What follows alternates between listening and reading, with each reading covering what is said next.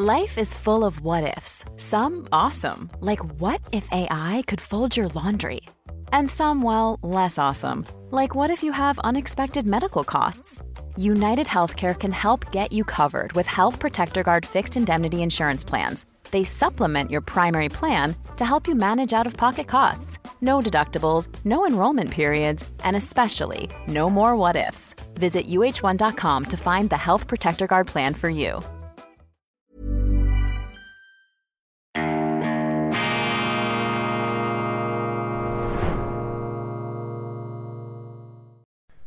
Grüezi miteinander, ganz herzlich willkommen und einen wunderschönen guten Morgen, meine sehr verehrten Damen und Herren, liebe Freunde, vor allem in Deutschland und in Österreich. Ich begrüße Sie zur internationalen Ausgabe von Weltwoche Daily, die andere Sicht, unabhängig, kritisch, gut gelaunt am Montag, dem 24. Juli 2023. Schauen Sie sich unbedingt das schweizerische Programm heute an, denn es ist eine Ode an die Lebenszuversicht aufgrund von aktuellen Schlagzeilen. Siehe, die Welt ist nicht verdammt und die Menschheit ist auch nicht auf dem Weg zu verblöden. Ich wehre mich gegen diesen Kulturpessimismus, gegen diese Untergangsbegeisterung. Zum Glück ist der Mensch dieses Wunderwerk, des Irrtums und der Korrektur seiner eigenen Irrtümer. Zum Glück ist der Mensch eben als lernfähiges Lebewesen gebaut, wobei man die Lernfähigkeit natürlich nicht überschätzen darf.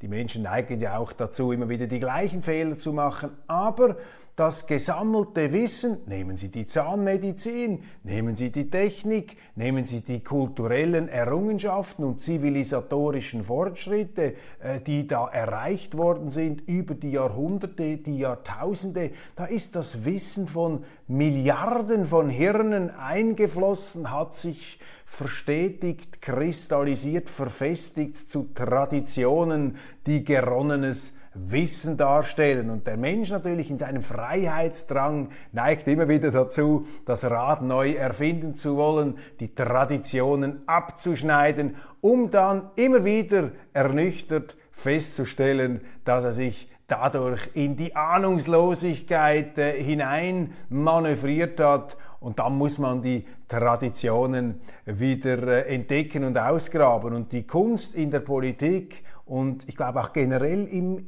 im Leben besteht darin, Tradition und moderne Vergangenheit und Zukunft, Herkunft und Zukunft immer wieder in ein symbiotisches, fruchtbares Verhältnis zu bringen. Und die Tatsache, dass die Menschen immer noch existieren, dass es die Menschheit gibt, ist der Beweis dafür, dass eine gewisse Lernfähigkeit unsere Spezies auszeichnet. Aber Sie kennen mich inzwischen. Ich bin weit davon entfernt. Ich bin weit davon entfernt, meine Damen und Herren, da irgendwie den verklärenden Blick auf den Menschen zu richten. Dieses äh, fragwürdigste aller äh, Lebewesen, wenn auch äh, das aus meiner Sicht faszinierendste. Und in der schweizerischen Ausgabe habe ich anhand des Leitartikels von NZZ-Chefredaktor Erik Guyer bemerkenswert am letzten Samstag von einer Lernfähigkeit der Mainstream-Medien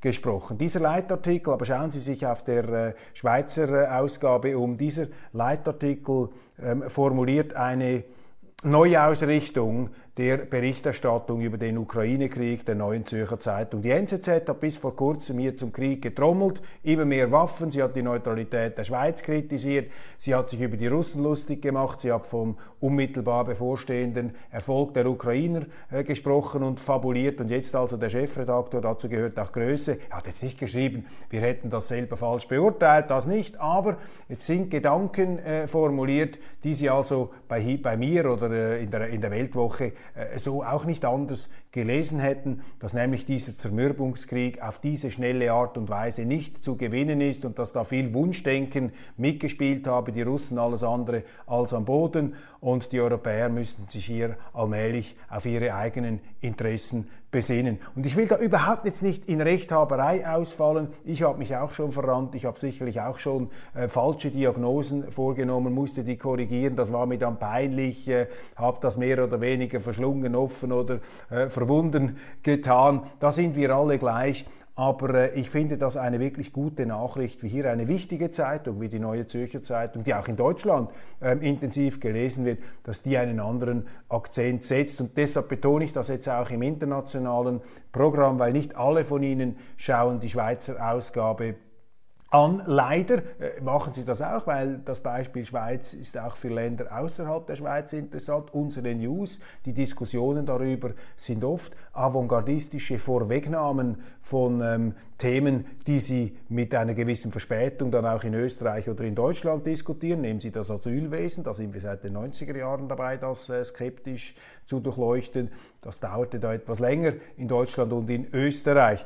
Ähm, Deshalb, äh, das ist eine äh, hoffnungsspendende äh, Richtungsveränderung, eine neue Nuancierung, die da vorgenommen wird. Und interessant ist, dass jetzt in den deutschen Medien, die ich da etwas zum Vergleich herangezogen habe, die Welt oder auch die Frankfurter Allgemeine Zeitung, bei der Welt noch am ehesten kommen solche auch dissidente Äußerungen äh, zur Geltung. Jetzt in der FAZ, da hat man das Gefühl, das ist wirklich eine mehr oder weniger, weniger geschlossene redaktionelle Marschkolonne, die sich da in Bewegung gesetzt hat. Aber da verändert sich etwas da draußen und eben verzweifeln Sie nicht, meine Damen und Herren. Man hat ja manchmal das Gefühl, viele von Ihnen schreiben mir das auch, äh, während der Corona-Pandemie hat das angefangen, aber auch in diesen ganzen Klimadebatten in Anführungszeichen wurde ja gar nicht richtig debattiert, dass Leute, die es eben anders sehen, zusehends das Gefühl äh, einer Einsamkeit gehabt hätten. Man fühlte sich da komplett alleingelassen mit einer anderen Meinung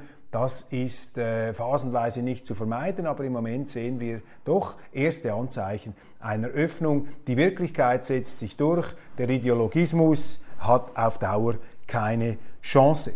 Ganz herzlich bedanken möchte ich mich bei Ihnen für all die zahlreichen Zusendungen auf meine Frage, wie beurteilen Sie die Sache mit dem Elterngeld. Wir sind jetzt daran, diese Zuschriften auszuwerten. So viel kann ich sagen. Viele von Ihnen sind sehr, sehr skeptisch, dass man dieses Elterngeld abschafft. Ähm, aus der Einsicht heraus, dass Deutschland schon heute ein Land ist mit viel zu geringer Geburtenrate. Man äh, versucht ihnen einzureden, dass durch eine ähm, außer, Borden, außer Rand und Rand geratene, überbordende Zuwanderung dieses Problem der eigenen Geburtenraten gelöst, äh, entschärft werden könnte. Viele von Ihnen glauben nicht daran und äh, dieses Elterngeld wird, so mein erster Eindruck, empfunden als ein doch ähm, in Teilen auch wirksames Instrument, um hier Eltern die Möglichkeit zu geben, doch Familien zu gründen, Anreize zu schaffen. Die Ungarn, vielleicht äh, Ihnen bekannt, haben ja ein ganz explizites Familienförderungsprogramm gemacht. Da gibt es dann Steuererleichterungen, auch für Frauen, die sich entscheiden, äh, zu Hause zu bleiben. Also die Mutterschaft wird nicht in Grund und Boden gestampft, wie man das bei uns gelegentlich äh, wahrzunehmen glaubt, sondern man setzt sich da äh, für die Familien ein. Ich bin als Liberaler, ich benutze dieses Wort äh, nicht sehr häufig, aber jetzt als Staatsskeptiker äh, bin ich ja nicht so mm, hoch erfreut, wenn der Staat da interventionistisch versucht, die Leute zu einem bestimmten Verhalten zu erziehen.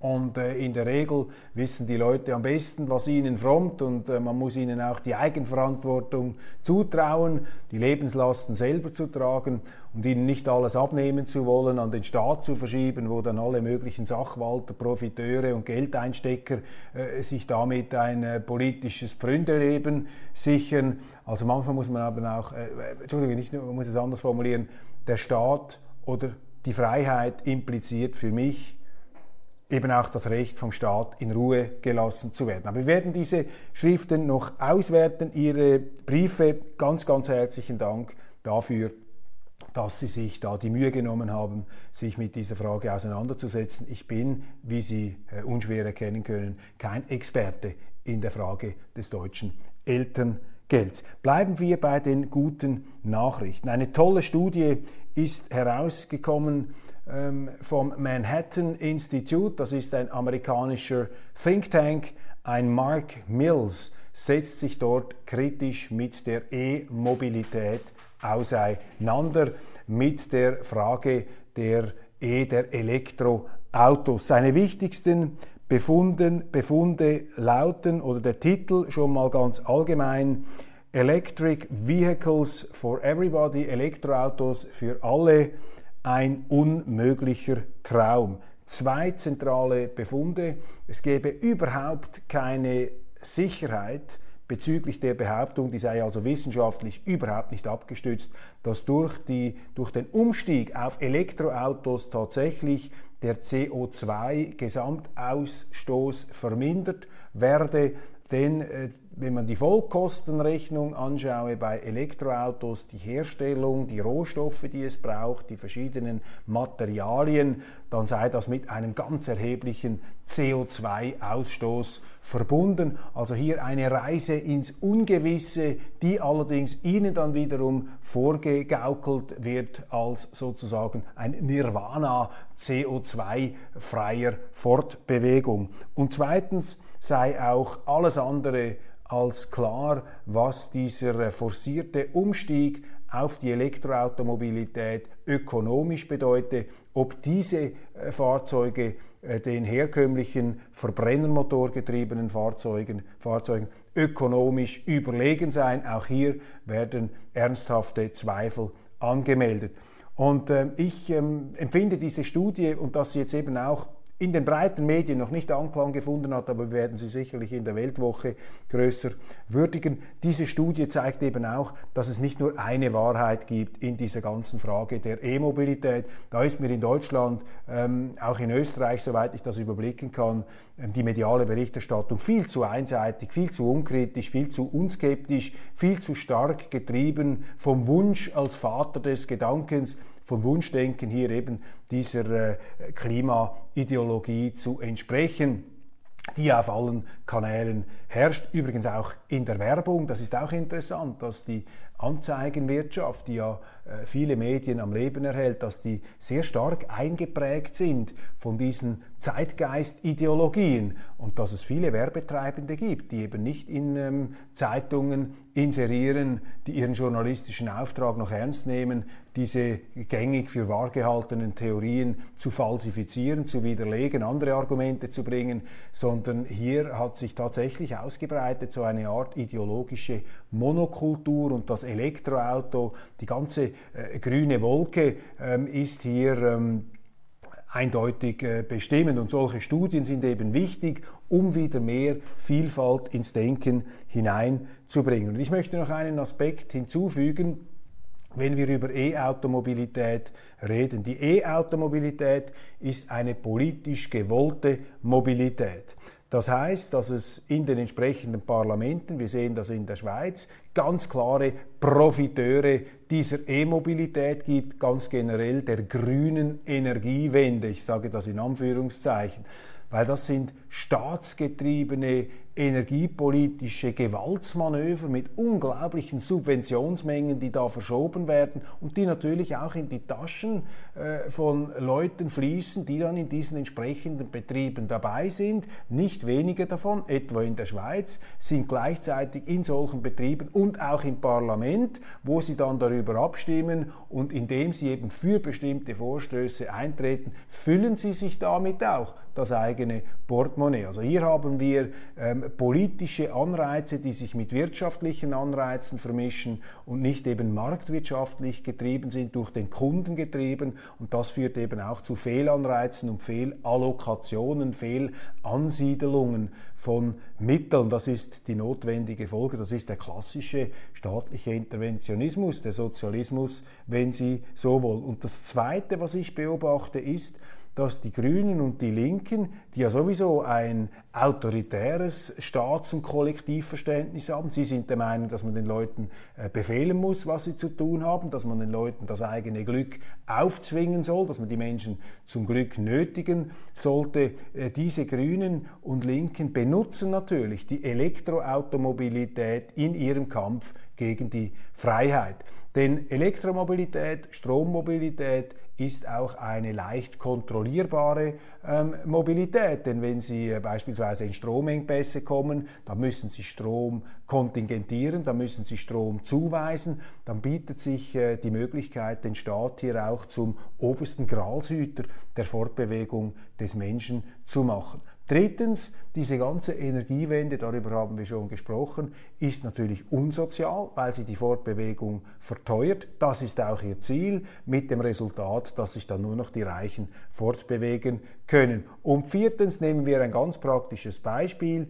Dieser Kreuzzug gegen die individuelle Mobilität, gegen den Verbrennermotor, wird praktisch dazu führen, so gehören auch die autofreien Städte, die Innenstädte, dass zum Beispiel die alleinerziehende Mutter mit zwei, drei Kindern mit dem Tram gleichsam zum Einkaufen fahren muss, damit irgendwie drei Pampers-Packungen und zwei Mikrosäcken am Schluss äh, da äh, sich durch die Gegend äh, zu schleppen hat, weil das ein paar grüne Ideologen ähm, für die äh, ja, dem Weltklima entsprechende Verhaltensweise beurteilen und dies dann eben ohne ausgiebige Diskussion, sondern eben rigoristisch verengt auf dieses ideologische, ganz eng äh, umpanzerte Feld, auf dem man sich da ähm, lautstark zur Geltung bringt unter Beihilfe der Medien.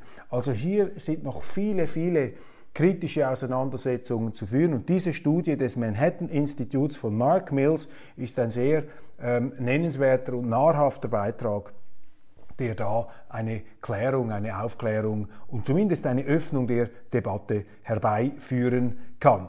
Ähm, ich habe äh, festgestellt, dass meine Empfehlung dieses Buchs hier mit dem aus meiner Sicht, ich habe da mit dem Autor auch schon meine kritischen Auseinandersetzungen gehabt, Ami Go Home, das ist nicht ein Titel, der mir gefällt von so einem Buch, das ist mir Agitprop, aber das entspricht nicht dem Inhalt dieses Buches, das sehr sorgfältig argumentiert. Ich habe ein paar Zuschriften bekommen und äh, von Leuten von Ihnen, die interessiert sind an diesem Buch, aber die gesagt haben, ja, um Himmels Willen, der Titel, der ist ja viel zu drastisch, das ist ja Populismus ähm, äh, pur richten Sie da Fragen an den Autor.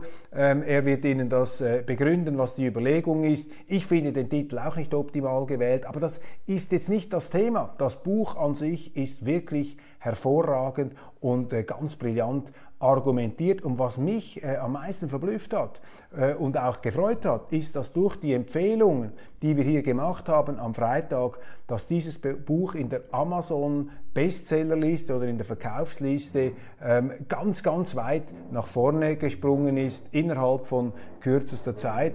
Und das ist doch eine ähm, Freude, das ist eine ähm, ermutigende ähm, Sache. Also schauen Sie sich das Buch an. Die von Ihnen, die sich durch den Titel haben abschrecken lassen, vielleicht der Ihnen da als zu drastisch erscheint, äh, dieser ähm, Titel ist jetzt nicht von der Tonlage her und von der Art her passend ähm, perfekt für dieses sorgfältig und sehr faktisch äh, fundiert argumentierende Buch. Zweite Buchempfehlung, da freue ich mich jetzt drauf, als nächstes, sobald ich Zeit finde, das zu lesen. Ich habe das schon einmal angesprochen in einer Sendung ganz kurz, habe es jetzt bekommen, antiquarisch.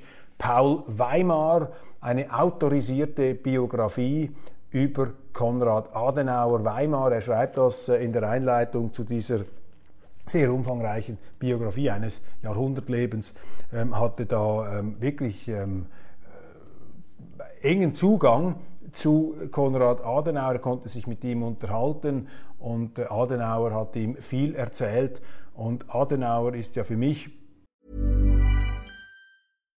One size fits all seems like a good idea for clothes until you try them on. Same goes for healthcare. That's why United Healthcare offers flexible, budget-friendly coverage for medical, vision, dental and more. Learn more at uh1.com. Quality sleep is essential. That's why the Sleep Number Smart Bed is designed for your ever evolving sleep needs. Need a bed that's firmer or softer on either side? Helps you sleep at a comfortable temperature? Sleep Number Smart Beds let you individualize your comfort so you sleep better together. JD Power ranks Sleep Number number 1 in customer satisfaction with mattresses purchased in-store. And now, save 50% on the Sleep Number limited edition Smart Bed for a limited time. For JD Power 2023 award information, visit jdpower.com/awards. Only at a Sleep Number store or sleepnumber.com. Eine hochinteressante Persönlichkeit, über die ich äh, allzu wenig weiß, aber wie kein anderer Politiker, vielleicht zusammen noch mit Ludwig Erhard, dem damaligen Wirtschaftsminister, und Franz Josef Strauß, der dann allerdings durch die Spiegel-Affäre nach Bayern ähm, aus, aus Bonn weggedrängt wurde. Das, äh, der gehört für mich auch noch in diese Trias da der bundesrepublikanischen Säulenheiligen. Ja gut, wir wollen es nicht überhöhen, aber diese Gründer gestalten und Adenauer schon eine ähm, überragende Figur und ich glaube, das kommt generell heute etwas zu kurz da in der Publizistik und in der politischen Auseinandersetzung, äh, dass wir uns ähm, mit der Geschichte auseinandersetzen. Also Paul Weimar, Konrad Adenauer, ich halte Sie auf dem Laufenden, was meine Eindrücke sind. In den Schlagzeilen ähm, Netanyahu muss sich Herz-OP unterziehen, der israelische Premierminister. Das wird ja überlagert von den Diskussionen um diese Proteste gegen die Justizreform. Auch da habe ich auf Weltwoche Daily Schweiz einiges gesagt. Ich äh, habe grundsätzliches Verständnis für die Richtung dieser Justizreform und ich erkläre in der schweizerischen Ausgabe etwas den Hintergrund. Äh, ganz kurz zusammengefasst, es geht um die Frage ähm, Demokratie versus Richterstaat. Äh, und diese Justizreform scheint mir nicht vom Wunsch getragen zu sein, ähm, sozusagen die Richter äh, politischen Direktiven zu unterstellen, die Unabhängigkeit der Justiz zu zertrümmern, sondern im Gegenteil den Auftrag der Justiz hier klar zu definieren dass, und zu verhindern, dass Richter zu höheren Gesetzgebern sich aufschwingen und dass der Staat hier seine Machtmittel missbraucht, um politisch zu wirken gegen den Souverän, gegen das Volk, den eigentlichen äh, Urheber und Träger der Demokratie, das Demos. Riesenthema natürlich auch für Deutschland, wo Sie beobachten können, wie etwa ein Verfassungsschutz sich immer rabiater ähm, aufschwingt, um hier als oberster Schiedsrichter und auch Vergeltungs- und Zuchtinstrument der Regierung gegen die Opposition in Erscheinung zu treten. Das sind natürlich Abirrungen, das sind Schwächen der Demokratie. Gegen illegale Migration. Hessens Ministerpräsident fordert bundesweite Grenzkontrollen. Eine gute Nachricht, dass hier auch im parteipolitischen Establishment sich nun die Einsicht nicht mehr länger verdrängen kann, dass dieses Migrationswesen, dieses Asylchaos da in ganz neue Dimensionen der Missstände hineinrutscht. Ähm, da regen sich jetzt Gegenstimmen. Berichterstattung über den Ukraine-Krieg, wir haben das eingangs schon angesprochen, noch zu einseitig in den deutschen Medien. Da gibt die neue Zürcher Zeitung jetzt plötzlich im Fahrwasser einer Weltwoche mit neuen Tönen auf neue Akzente.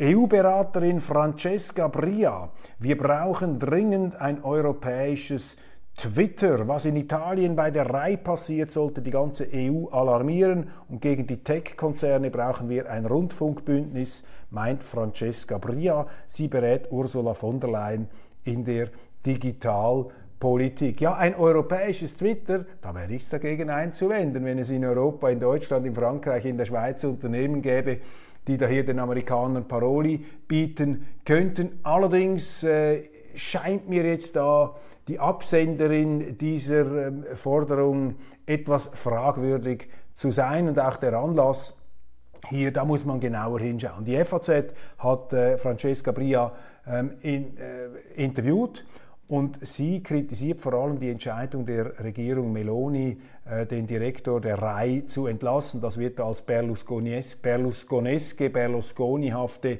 äh, Beeinflussung der öffentlich-rechtlichen Medien ähm, interpretiert, äh, ein Kamm, ein, ein Verstoß, ein Angriff auf die unabhängigen Journalisten, auf die unabhängigen Medien.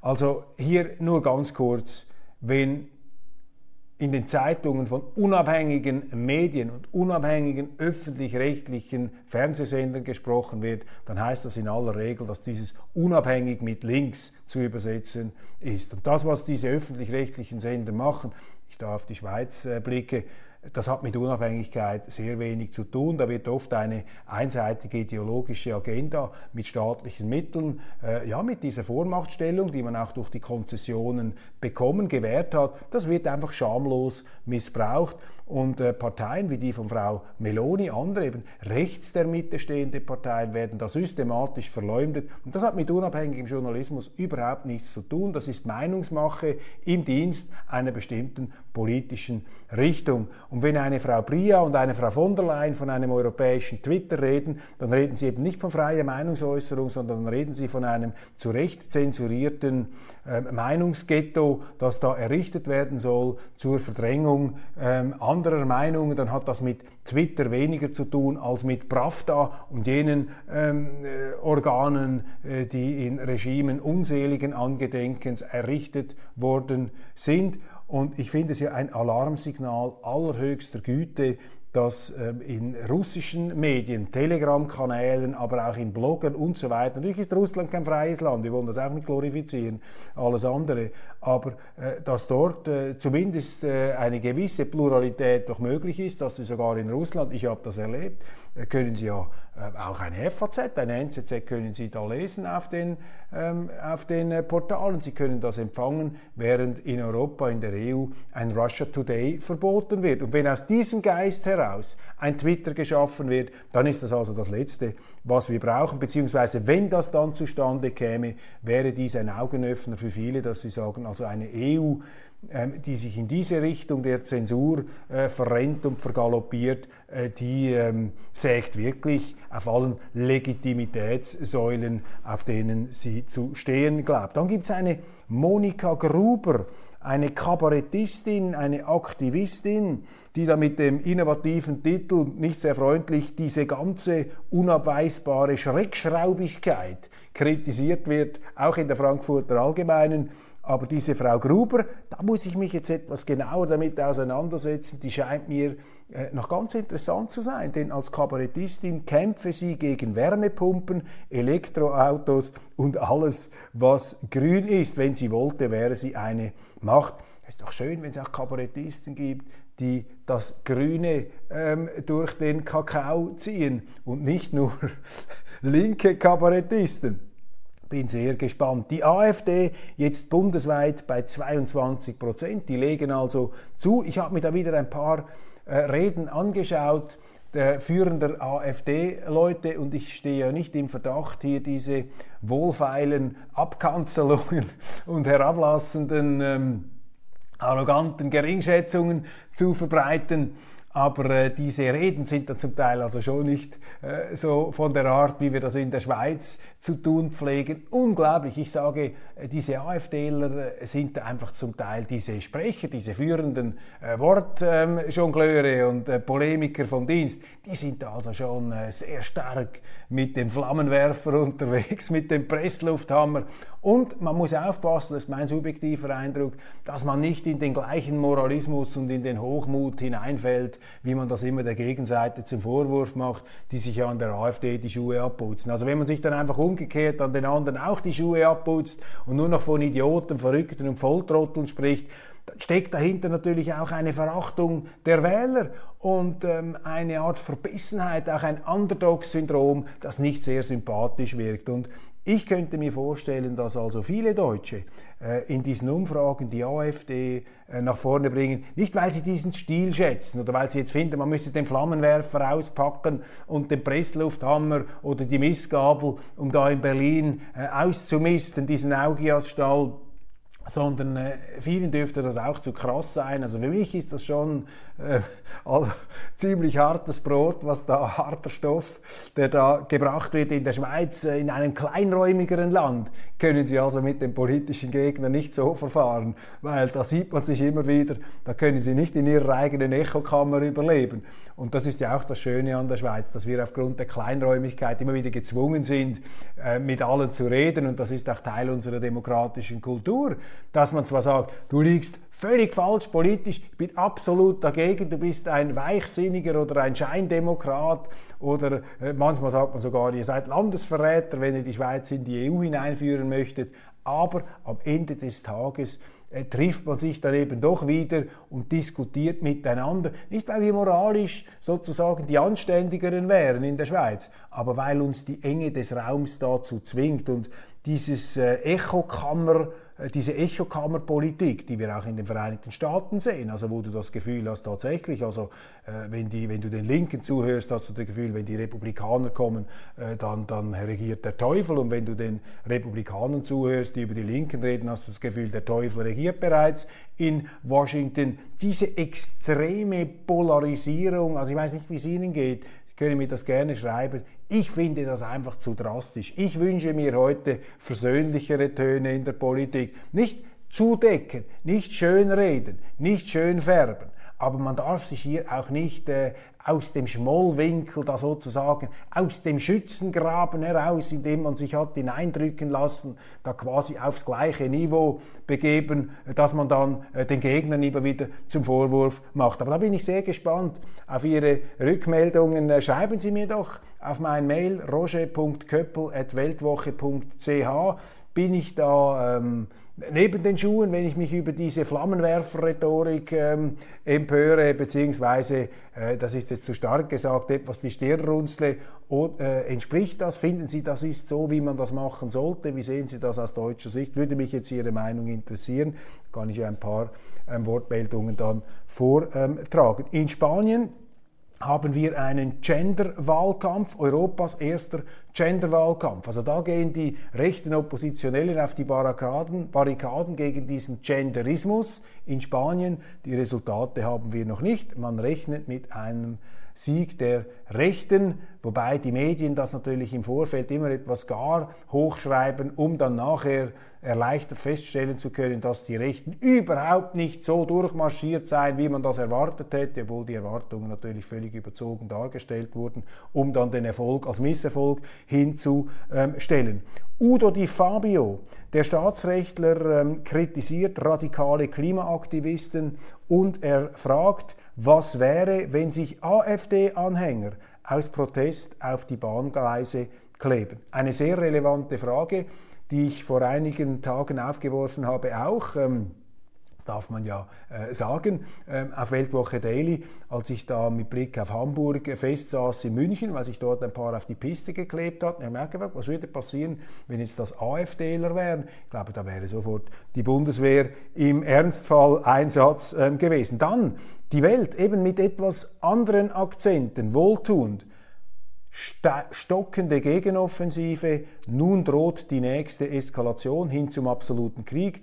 Kiews Probleme bei der Gegenoffensive steigern das Risiko, dass der Krieg endgültig außer Kontrolle gerät. Ohne Diplomatie bleibt das Szenario nur noch der Kampf bis zur völligen Niederwerfung einer Seite. Das Problem, wer besiegt ist und wer nicht, wird nun zur Frage der Psychologie. Ulrich Schlie, der äh, Historiker, ein ganz kluger ähm, Publizist hier mit einigen äh, skeptischen äh, Zwischentönen, wie man sie leider nur allzu sehr, äh, nur allzu selten in der deutschen Publizistik lesen kann. Meine Damen und Herren, ich danke Ihnen ganz, ganz äh, herzlich für die Aufmerksamkeit äh, und freue mich, wenn wir uns morgen dann wieder sehen äh, am Dienstag. Es gibt viele interessante Nachrichten und eben, Sie haben es gesehen, auch viel Erfreuliches, worüber man berichten kann. Nach dem Zuschauen dieser Sendung sollten Sie sich auf jeden Fall besser fühlen als vorher. Das ist unser Ziel,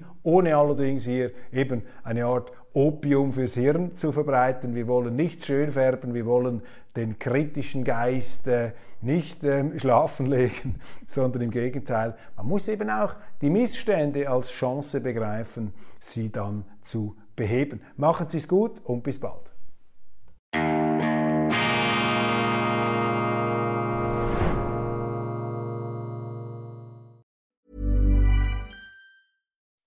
When you make decisions for your company, you look for the no-brainers. If you have a lot of mailing to do, stamps.com is the ultimate no-brainer. Use the stamps.com mobile app to mail everything you need to keep your business running with up to 89% off USPS and UPS. Make the same no-brainer decision as over 1 million other businesses with stamps.com. Use code PROGRAM for a special offer. That's stamps.com, code PROGRAM.